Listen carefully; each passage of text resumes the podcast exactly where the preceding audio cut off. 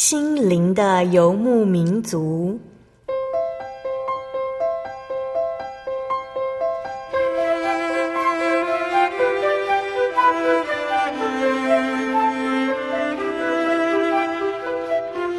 在这个谁都不管谁的后现代社会里，每个人的心灵都是游牧民族。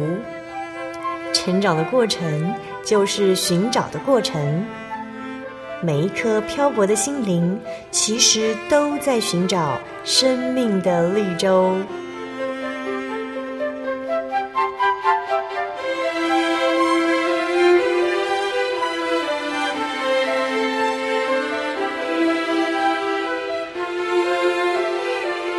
本节目由真耶稣教会台湾总会制作，欢迎收听。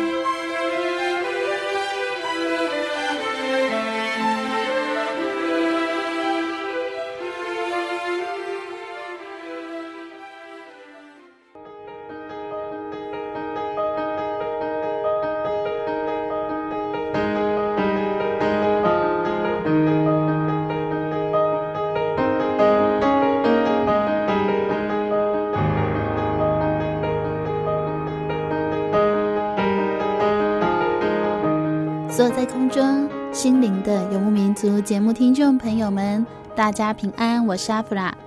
又到了每周恩典故事的时间，不知道大家最近过得如何呢？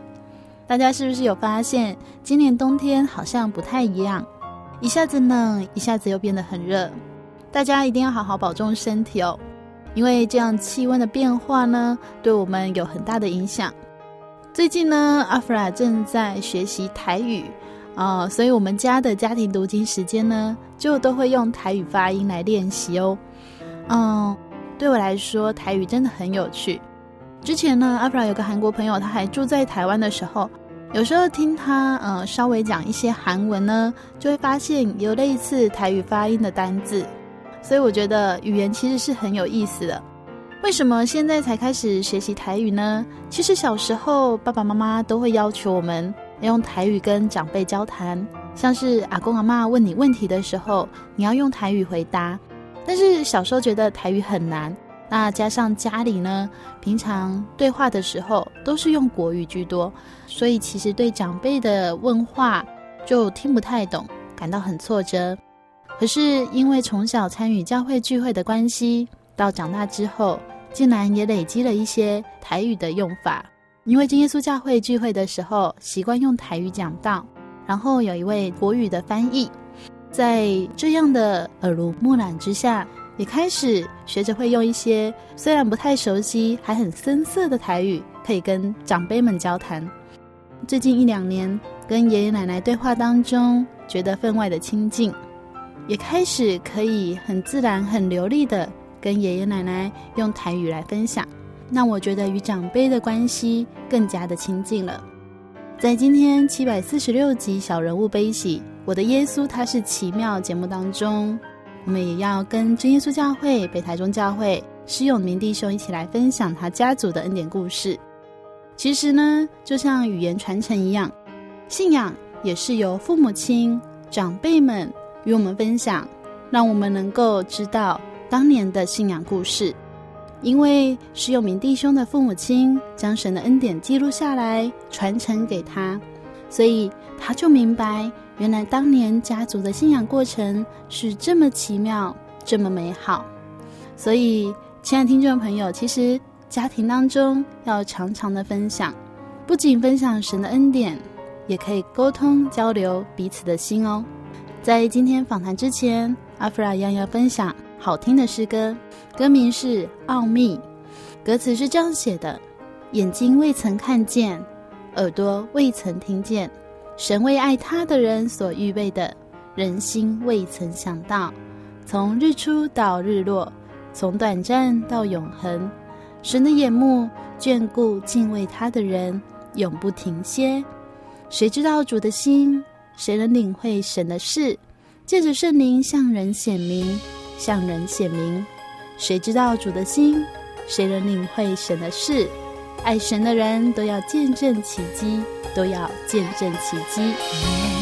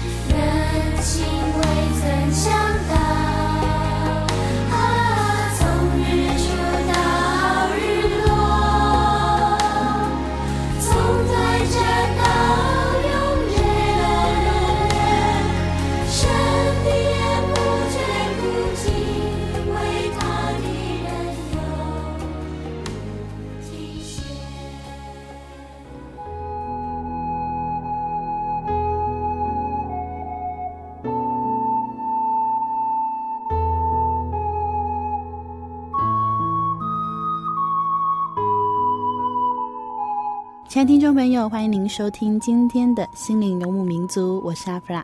今天播出七百四十六集《小人物悲喜》，我的耶稣他是奇妙。我们邀请到的是真耶稣教会北台中教会施永明弟兄。在今天呢，我们采访到的是真耶稣教会北台中教会施永明弟兄。先请阿明大哥跟所有听众朋友打个招呼。啊，各位心灵游牧民族的听众朋友，大家好，我叫施永明，永明大哥，你们之前就是台中人吗？以前是鹿港，那现在住在台中这个地方？对，在北屯这一边。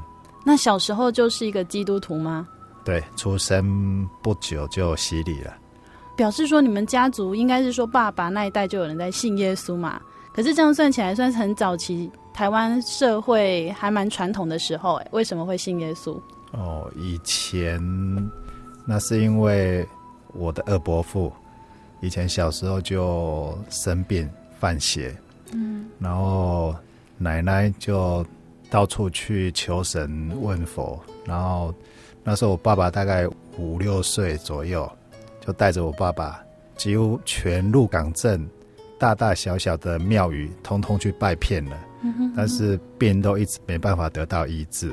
大概我爸爸七岁那时候，有一个姨婆，啊，就刚好要来，等于是来探望我们家嘛，然后才跟我奶奶说：“啊，你以前信耶稣啊，为什么现在不带他去看耶稣呢？”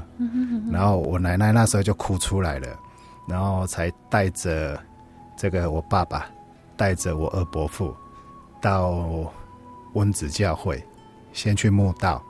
然后后来在洗完礼之后，我二伯父的病就好了，嗯，然后我们全家大小就来信耶稣了。永明大哥提到说，二伯父是犯邪，那会有什么样的症状？哦，蛮恐怖的耶，因为以前和美有蛮多那个甘蔗园，然后甘蔗园他们收完之后，都会先放到仓库里面去嘛，然后仓库都会用铁链锁起来。二伯父那时候连那个铁链已经锁好的铁链都可以整个把它拆掉，不知道怎么去用它的，整个通通拆断了，然后躲到仓库里面去睡了好几天，躲在仓库里面睡觉。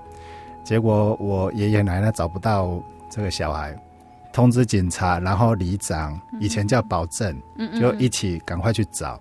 啊，后来就是和梅那一边的警察有人通报嘛，就是那个糖厂通报，说奇怪仓库好像有人潜入进去嘛，就去找到那个小孩子，然后才开始互相通报，问说到底有谁家小孩失踪，然后爷爷奶奶才找到我二伯父。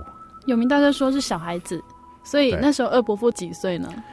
大概十岁、十一岁左右。所以他一个小孩子可以把那个铁链挣开，铁链整个通通把它拆断，嗯很恐怖。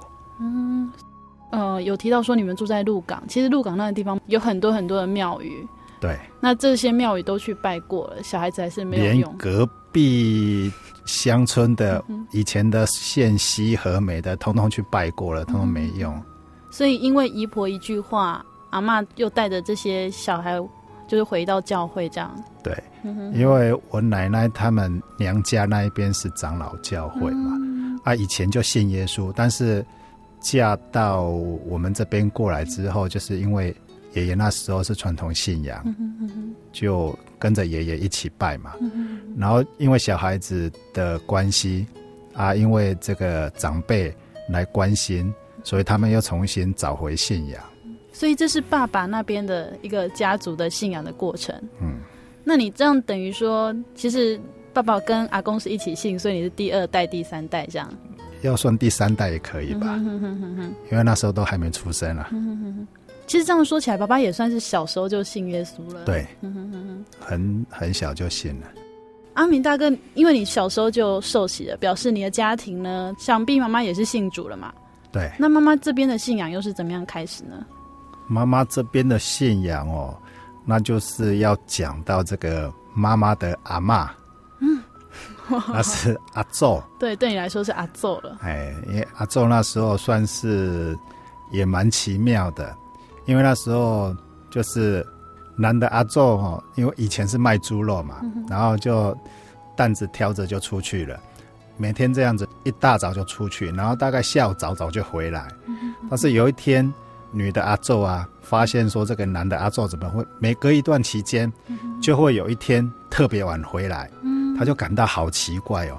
有一天，他就这个好奇心，就想说，我跟踪来去看看。他就算那个，哎，大概五六天左右，他就算一算，哎，大概 就到那一天，他就算一算，嗯。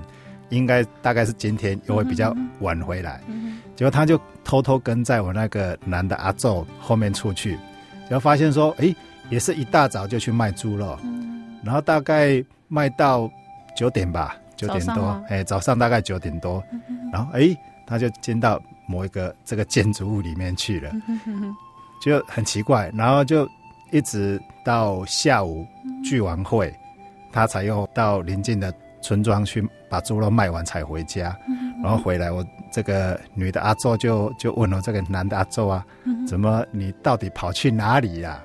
其实他已经大概知道说他去某一个地方，然后这个男的阿宙就跟这个女的阿宙说：“哎，太太，不然我们来去信耶稣好不好？” 因为他就感觉说那一天只要去聚会，感觉心情就很轻松，而且很很安静，就。感觉比较特别的快乐一点，然后他卖猪肉也卖得很轻松很快乐，然后这个我这个女的阿宙想一想，信耶稣，嗯，啊不然你先去信嘛。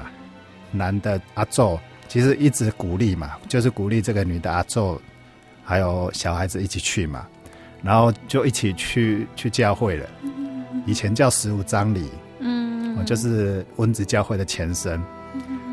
当他们信耶稣之后。过不久，因为我那个女的阿昼哈，她就是后来年纪比较大，大概七十岁左右，年纪比较大的时候就行动不方便，都要杵着拐杖。然后这个信了耶稣之后，就是最奇妙的事情就发生了。我那个女的阿祖啊，大概七十三岁，那时候是七十三岁，年纪算大，然后行动不方便，有一天就这样死掉了。然后那时候的里长，以前叫保证嘛，就是来帮忙。亲戚朋友还有那个里长，就去已经棺材已经买回来了，然后我那个女的阿祖已经死两三天了，我妈妈那时候还很小，然后她就第三天，他去摸我那个阿祖的那个手，工这个阿嬷吼什么躺在客厅睡觉都不起床，但是他诶感觉奇怪，这个手怎么羞羞吗？嘿，蛮温暖的。那、啊、后来女的阿祖，她就醒过来了，哇，她就很开心，她就跟家里面大大小小说：“哦，这个主耶稣带她到天国去玩了，去参观天国。”然后她重新活过来之后啊，一直活到九十三岁才离世。这一段期间，他不用拿拐杖，眼睛都很清楚。我这个实在太奇妙了，真是太奇妙了。九十三岁那时候，他要离世前，他还特别交代我舅舅来找我妈妈，就是一定要回去，就是找找我妈妈要回去，帮他把这个衣服，以前所谓的老嫁妆，把老嫁妆搬出来，他把衣服穿好，然后自己叫我那些舅舅去把客厅通通铺好，就躺在客厅，然后跟大家说，大家平安，以后天国见。然后主耶稣就召他回去了，我这是一个蛮奇妙的见证。所以这些故事真的是爸爸妈妈都有，就是很好的把这些传承给你们。有，因为我常会听我爸爸妈妈讲，就以前小时候，都会听爸爸妈妈讲，甚至到我妈妈生病倒下去的那段期间，因为我们三兄弟都轮流照顾嘛，啊，他常常都会。一直提起这些故事来跟我们讲，嗯哼哼，就是让你们知道说，他们信仰神是因为曾经有经历过这么奇妙的体验。对。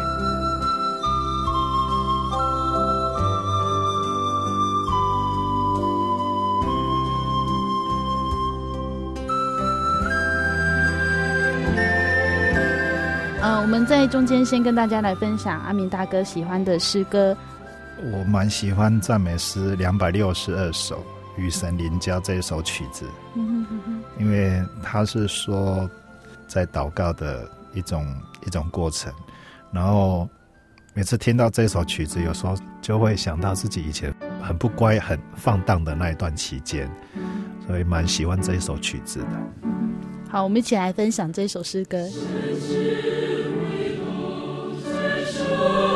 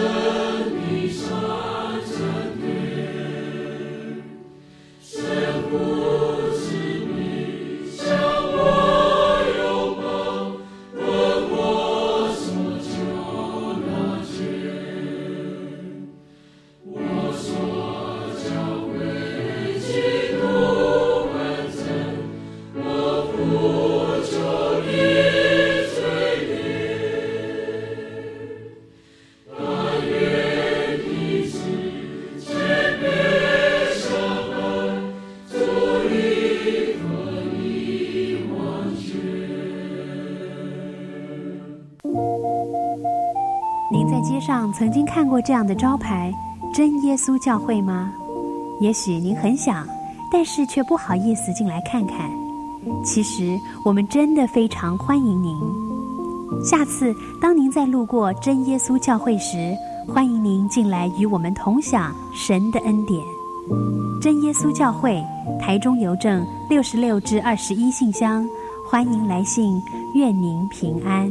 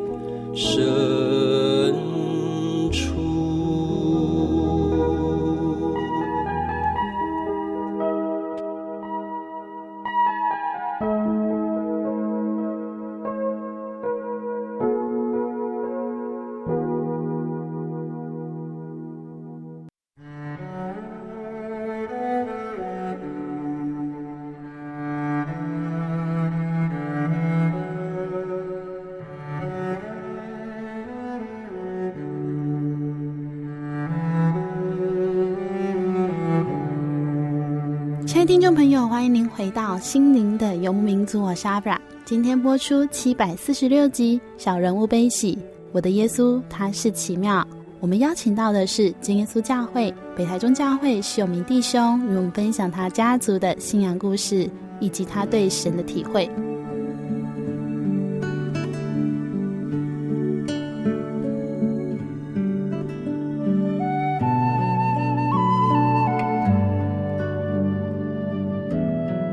大哥长大之后，也不用说长大了，小时候你有觉得说你自己是基督徒，有没有这样的经历？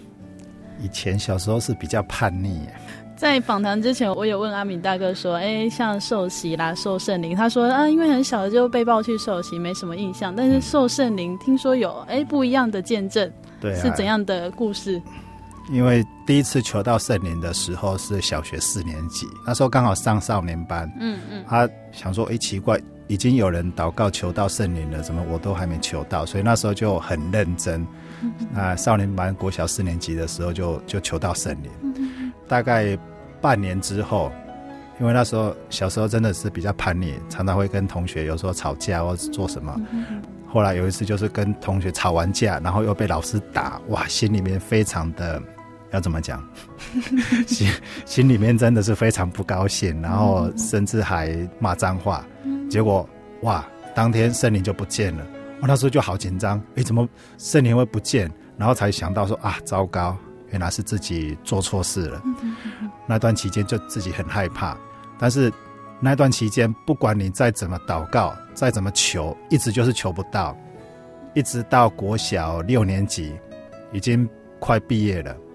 那时候还拼命的祷告跟神求说啊，圣灵怎么会不见？为什么都还不再把圣灵赐给我？但是还是一样求不到。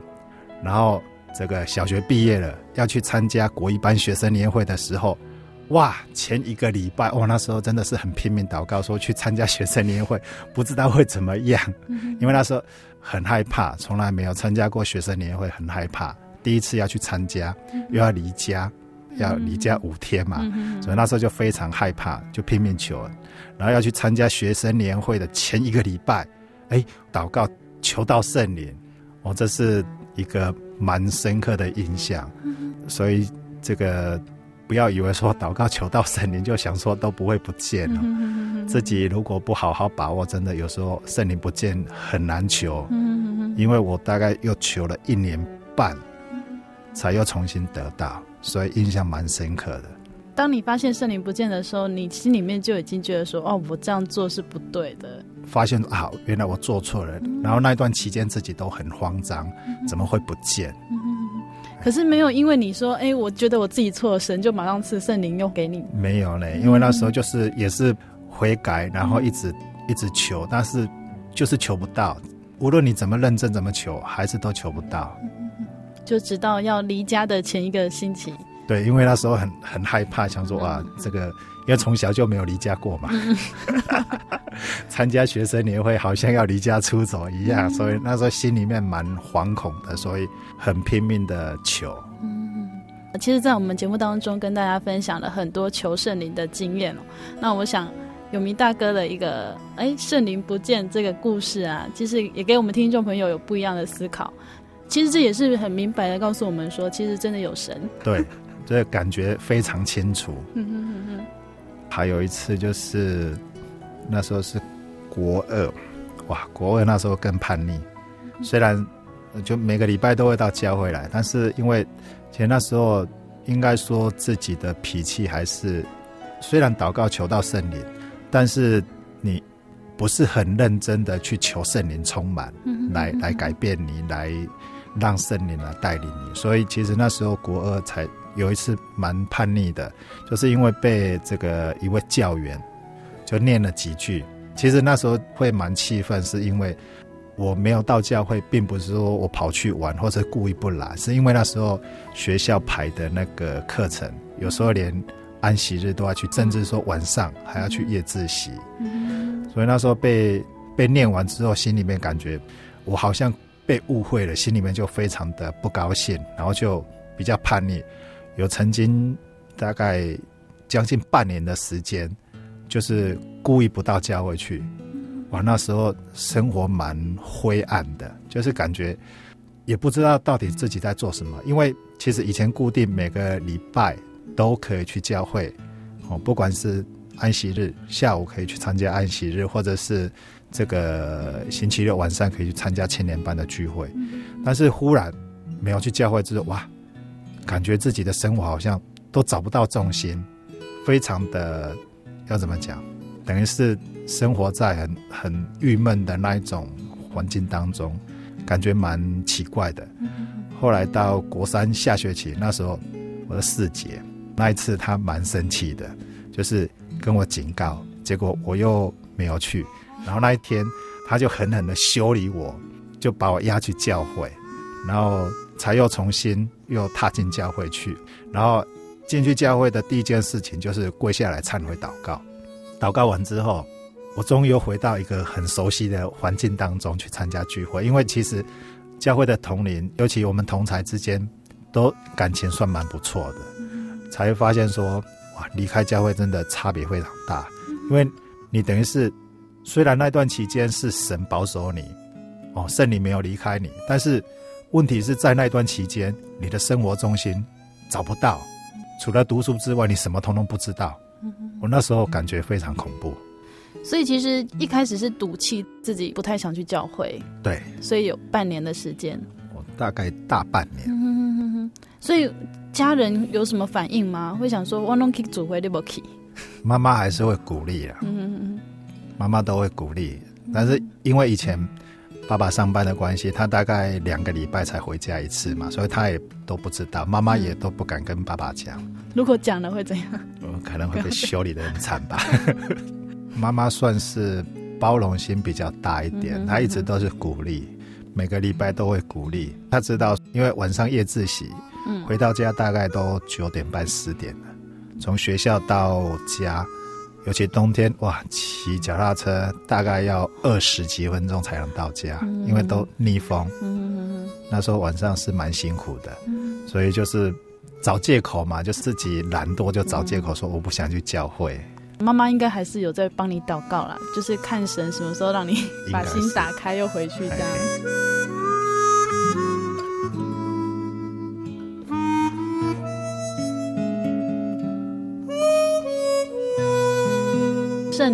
这件事情呢，在信仰上有一些些的体会啦。那长大之后遇到什么样的事情呢？发现说，哎，原来我信靠的主耶稣哦，是又真又活的神。嗯，我在七十九年七月十九号那时候在台中荣总曾经手术那个右边耳朵里面的胆汁瘤，就是俗称珍珠瘤。因为那时候以前小时候住乡下，然后根本不知道说这个中耳炎耳朵流脓，有时候就是水水的。不知道要处理这个病痛，这样子的状况有多久的时间？大概小学的时候就开始了，就每天吗？还是常就是常常不一定说每天，嗯、就是常常会有这个脓或者是那个水水的东西。嗯、那以前就是卫生纸搓一搓，像棉花棒一样，就这样用干就好了。嗯、大概一两天之后又会有，但是因为那时候七十四年、七十五年那时候出来。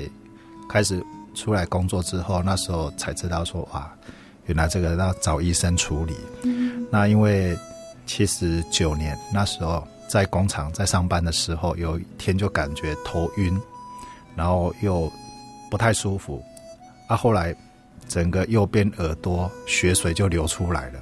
我那时候才吓到，赶快跟公司请假，到彰化医院去就医，然后去那个医生看一看，哇。这个要马上手术，结果他帮我清理完之后，就叫我赶快要转到龙总去。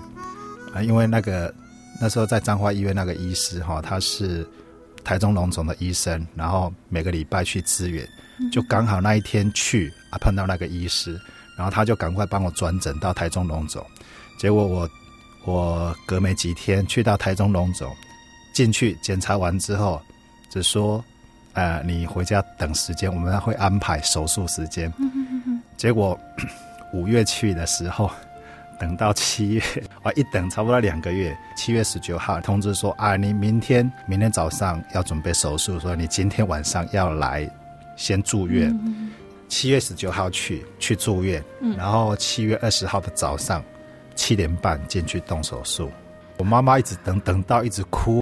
台中的舅舅也刚好去看我妈妈，然后我妈妈看到我几个舅舅去，就就跟我舅舅哭说：“我这个这个孩子进去已经四五个小时了，怎么通通没有动静？别人都后面排就是进去手术的都，都出来，都一两个小时就出来了。第四个、第五个进去都已经出来了，为什么 我这个儿子进去怎么那么久都还没出来？”我妈妈那时候看到我舅舅，整个就崩溃了。嗯、那手术完之后，我才听那个我的那个主治大夫他说，因为我我那时候生的那个胆子瘤哈，有三颗都蛮大的，都跟那个巨峰葡萄一样大，就长在耳朵里面，就长在耳朵里面啊，因为已经挤压到那个脑膜，啊，有一颗刚好就是已经破裂，如果再不马上处理的话，医生也说嘛。已经脑膜已经发炎了嘛，嗯、如果再不处理的话，不是死掉就是变植物人嘛。嗯、因为刚好已经发炎了，嗯、然后后来再开的时候，是因为从以前小时候一直到大，都因为以前都没有处理，嗯、然后那个中耳炎因为太久了，结果那个骨头，耳朵里面那个骨头，一些软骨旁边的那个组织啊，通通坏死掉了，就骨头通通发黑。所以那时候除了主治大夫，另外还有两个医师，总共三个医师动刀，嗯、把我那个耳朵切开撑大，哇，慢慢在刮那个刮那些坏掉的组织。所以我现在耳朵里面其实里面是空的，那时候是用那个人工海绵把它把它塞在里面了。所以是现在有一耳是听不到的吗？对，右边是听不到。嗯、刀子划下去已经开了。已经开下去了，才发现说哇，怎么里面坏的这么多，才会赶快。本来只有两个大夫要一起处理嘛，结果变成第三个医生也一起来。其实这是一个很大的手术哎，应该算是吧，因为进去就从早上七点半进去，然后麻醉完一直到那一天下午。好像是三点多还是一点多，因为那时候我根本就已经搞不清楚时间了，因为一直到回病房的时候，我我妈妈那时候已经哭得稀里哗啦了，然后回到在恢复室待了不到一两个小时之后，就回病房。那时候已经晚上大概七点，差刚好差不多十二个小时这样。家人很担心嘛？那阿米大哥你自己呢？要进手术房，心情是怎样准备的？一直祷告啊，也想说，其实那时候心里面有想啊，如果主耶稣就让我这样回去，其实也不错。嗯，因为那时候心里想说，这个手术到底是还能够活着，还是就这样子就、嗯嗯嗯、就走了？这个也也不知道。所以那时候其实有有一直跟神祷告说，如果主啊，你愿意现在把我带回去的话，其实我非常感谢你。嗯，但是其实心里面。潜意识当中一直还是会舍不得，因为从小到大一直都是妈妈陪在身边。是是，嘿，真的，如果这样子哈，我们虽然是心里好像很坦然哦，但是对爸爸妈妈来说，真的是会觉得很难过啦。对啊，潜意识还是会有一些不舍。嗯哼哼，哎，所以其实你的心情还算是蛮坦然的，就是说，就算手术怎么样都 OK 这样。其实。因为在信仰的过程当中，你跟神有蛮多互动的，所以你大概知道说，如果说神就这样招你回去，其实是非常好的一件事情。但是有时候会不舍，是因为其实你跟家里面的人都有感情存在。是。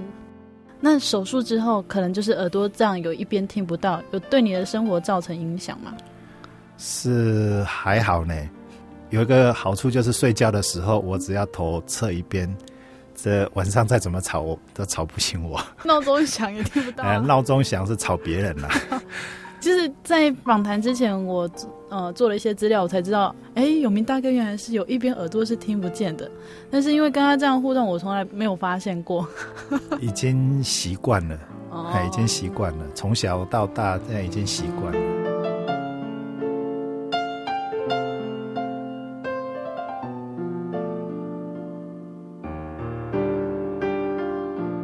刚刚听到有名大哥嗯、呃，在家族的信仰故事也好，那自己呢遇到这样子身体上的一个病痛哦，有有没有曾经想过说，为什么我遇到这样的事？不会呢，我感觉我自己就是比较奇怪的一个人吧。嗯，因为我其实以前小时候啊，我大概三四岁那时候就很皮，然后会去玩。以以前乡下地方都是用那个大灶，然后都是。用柴火嘛，嗯，然后都会有一支铁棒在那边，要在那边挑那个柴，对对对对，让它烧旺一点。嗯、然后小时候很皮，就那个铁棒就直接把它放进去里面，哇，玩的很开心。拿出来就是因为放一直放在那个火里面，就已经烧的比较烫了。嗯、结果拿出来因为烫，掉下去，哇，那时候是先烫到手，烫到右手，这个右手烫的那个皮跟肉都都烧烂掉。嗯对，然后那个铁棒掉下去，又从右脚直接把它穿过去，所以我这个右脚，右脚的大拇指跟食指中间的后面，有一个现在大概五十五十块钱铜板这么大的一个一个疤痕在，然后右手右手就是关节手腕关节这个地方有一道这个小拉链，那时候仔细算过哦，好像缝了十四针。其实小时候根本就没有去缝，因为妈妈吓到了，就是草药什么通通给你包起来。那时候会会有感觉是，就是烧烫伤，就是整个烂掉，那个手手手掌啊，都就等于是剩骨头，然后一半一半肉一半皮这样粘着。啊、后来其实妈妈是蛮蛮拼命祷告的啦，然后自己印象蛮模糊的，因为三四岁而已。后来就是比较大一点的时候，才发现，哎，手上怎么会有一道疤痕？然后自己都会还会算，哎，十四针。我妈妈说那是主耶稣帮你缝的，因为那四十年前大概没有这种技术可以缝缝得这这么漂亮，这么完美嘛。然后脚上那个铜板，嗯，也是十四针，很很奇妙。如果我我打赤脚，大概可以看得到。这感觉非常的奇妙吧？右半边我右手，然后右脚小时候就受过伤，然后小学六年级那一次是安息日，就是早上有课，然后下午没课，那一天懒惰，然后没有去参加聚会，结果拿着钓竿就跑到那个附近的那个大排水沟去钓鱼。哇，那一天下午其实钓得蛮开心的，因为有钓到好几条鱼。然后大概三点多吧。三三四点，那时候哇，钓到一条蛮大的鱼，我，那时候太开心了。但是因为鱼比较大，我那时候个子蛮小，我小六年级，大概才一百三十几公分而已。那时候人矮小，然后这个钓到鱼蛮大的，一直拉拉不上来，结果那一条鱼拼命拼命挣扎，就勾到底下的树枝还是什么东西，我拉不上来，但是又很这个蛮心不甘情不愿的，嗯，不行，还是要把它抓回来。结果就滑到那个。大排水沟下去，嗯，去要去把那个钓鱼线跟那条鱼把它拉上来，结果解开要拉上来的时候，就爬到岸边要上来，哇！没想到说那个水沟里面就是有的没有的一堆，结果应该是玻璃还是刀片，可能是玻璃，我猜了，应该是玻璃。结果我右脚一拉起来，我的右脚食指刚好从那个铜板，我受伤以前受伤铜板那个地方直接。划到把指甲整个划开，我我右脚的那个食指整个通通开花，哇！那时候整个肉通通翻出来，已经看到骨头，我那时候吓死了，直接跪在岸边跟主耶稣祷告悔改，说主啊，对不起，我错了。我那时候是蛮害怕的，然后到岸边之后，就到旁边的那个小水沟，赶快树叶，然后把它就脚趾头赶快包起来，逃回家去。因为那时候也很害怕，逃回家去，不敢让妈妈知道。我那天晚上很拼命祷告，结果隔天一大早起来，诶，其实祷告到非常累，已经就昏睡过去了，非常累。然后隔天一大早醒来，诶，奇怪，我的伤口怎么有有缝过的那个痕迹？结果我那个食指好像缝了三针还是四针，我现在要再算一下。缝过的，然后我脚趾甲像剪刀一样，统统是分开的，一直到我要结婚前，我的那个脚趾甲长出来，一律都是分开的，像剪刀一样。啊，现在是稍微合起来，有点像山谷一样，就就突突的，哇，感觉非常奇怪。啊，其实也是感谢神啊，因为这个隔天早上起来就有缝过的痕迹，然后只是。长出来的指甲是分开的，右边哦，哦，右脚、右手，右边的耳朵，所以我就感觉啊，我也是蛮奇妙的。我右半边好像都是多灾多难这样子，常常要受一些伤痛这样子。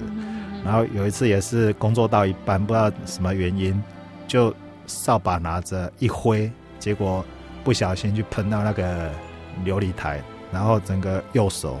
右手的那个掌缘也画了一条线，我大概大概两三公分宽吧，就血流如注。我那时候也是很害怕，但是不久之后就留下一个疤痕，现在疤痕还在。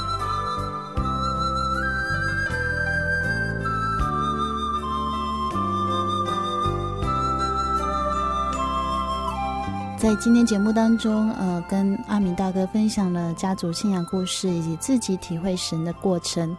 嗯、呃，最后阿明大哥有一些话要跟听众朋友来分享。其实来教会的话，如果说是存着怀疑到教会来，嗯、你要先去祷告体验一下，因为有体验你才知道说你到底要不要相信。嗯、这个感觉非常重要。嗯、哼啊，如果说连什么感觉、连什么感动通通没有，哇！那变成说你在信仰上面好像没有值得追求的，那这样就差别非常多。所以能够到教会来，哦，来参加聚会，来教会祷告，然后在祷告当中可以跟神求，可以跟神问，甚至你可以跟神要求你需要什么。但是神不一定说当下就会赐给你，因为我。曾经为了某一件事情一直祷告，祷告了两年，神才赐给我，神才答应。所以这个祷告的体验算是蛮丰富的。我我曾经跟其他的人分享过，我为了某件事情祷告两年，然后两年过去了，我又为了另外一件事情又祷告两年，神才成全。这个成全完之后。我要跟神祷告某一件事情，结果又是过了两年多，神才成全。所以在祷告的过程当中，其实变成说，因为你已经知道说要跟神交通，就是分享，甚至说你可以倾诉，你可以跟神哭，有时候我们会跟主耶稣耍赖，过程当中体验蛮多的。那如果说能够在祷告当中得到神一个蛮清楚的这个这个启示，哇，这这就真的是非常大的恩典。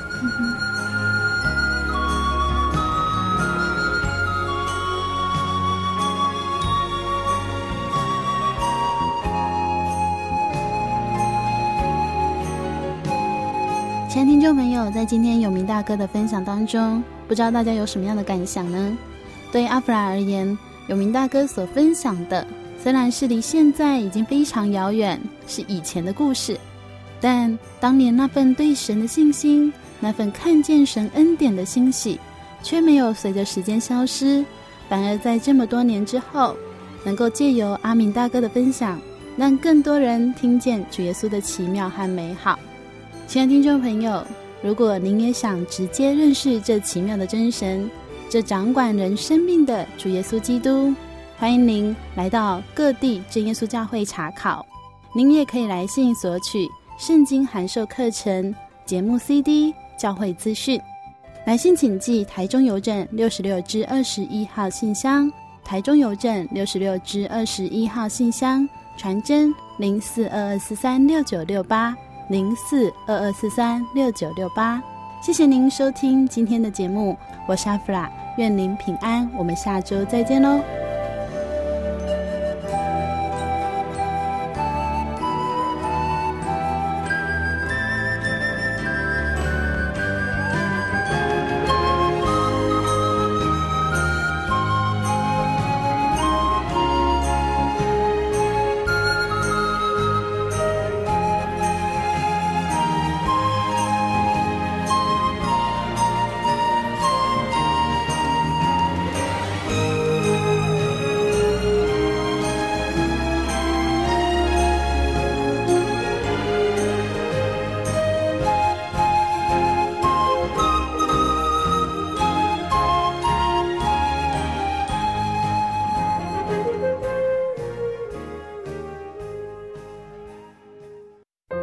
对圣经的道理好有兴趣哦，可是又不知道怎么入门呢。你可以参加圣经函授课程啊！真的啊？那怎么报名？只要写下姓名、电话、地址，寄到台中邮政六十六至二十一号信箱，很快的，你就会收到第一课的课程了。赶快去寄吧。嗯。圣经函授课程能循序渐进的引导您更了解耶稣基督的福音。得到生命的滋润和来自信仰的力量。本课程完全免费，欢迎来信台中邮政六十六支二十一号信箱，请注明参加函授课程。愿神祝福您。记得我的圣灵的那天，正是教会的秋季布道会，传道在台上勉励我们。要恒切的向主祈求，那应许要赐给我们的圣灵。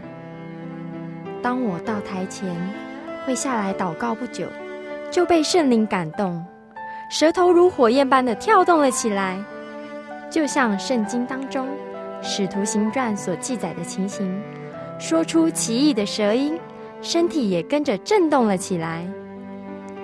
那个时候，我的心头火热。泛起阵阵的平安和喜乐，那种像是找到家、回到家的感觉，让我久久不能释怀。我知道自己已经得到了宝贵的圣灵，真实的体验耶稣升天之前所给我们的应许，就是相信他的人要从腹中流出活水的江河来。这也是使徒彼得他们在五旬节的时候。被浇灌所得到的圣灵，圣灵改变了我，在我的人生路途上陪伴我、指引我，让我真实的接触到主耶稣基督。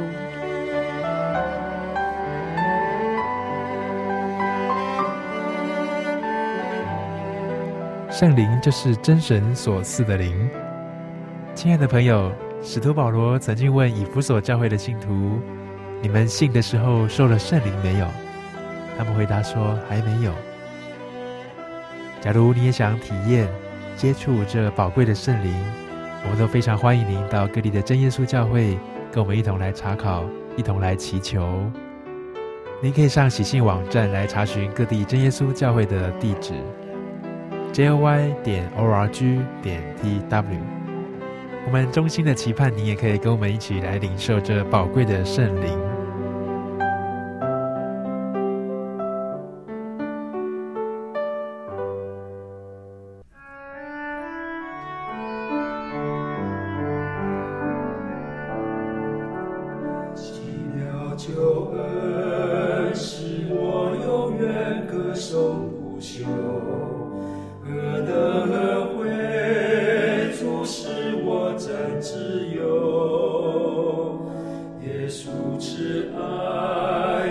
或高山不能折头，无念过犯，他关怀我许久。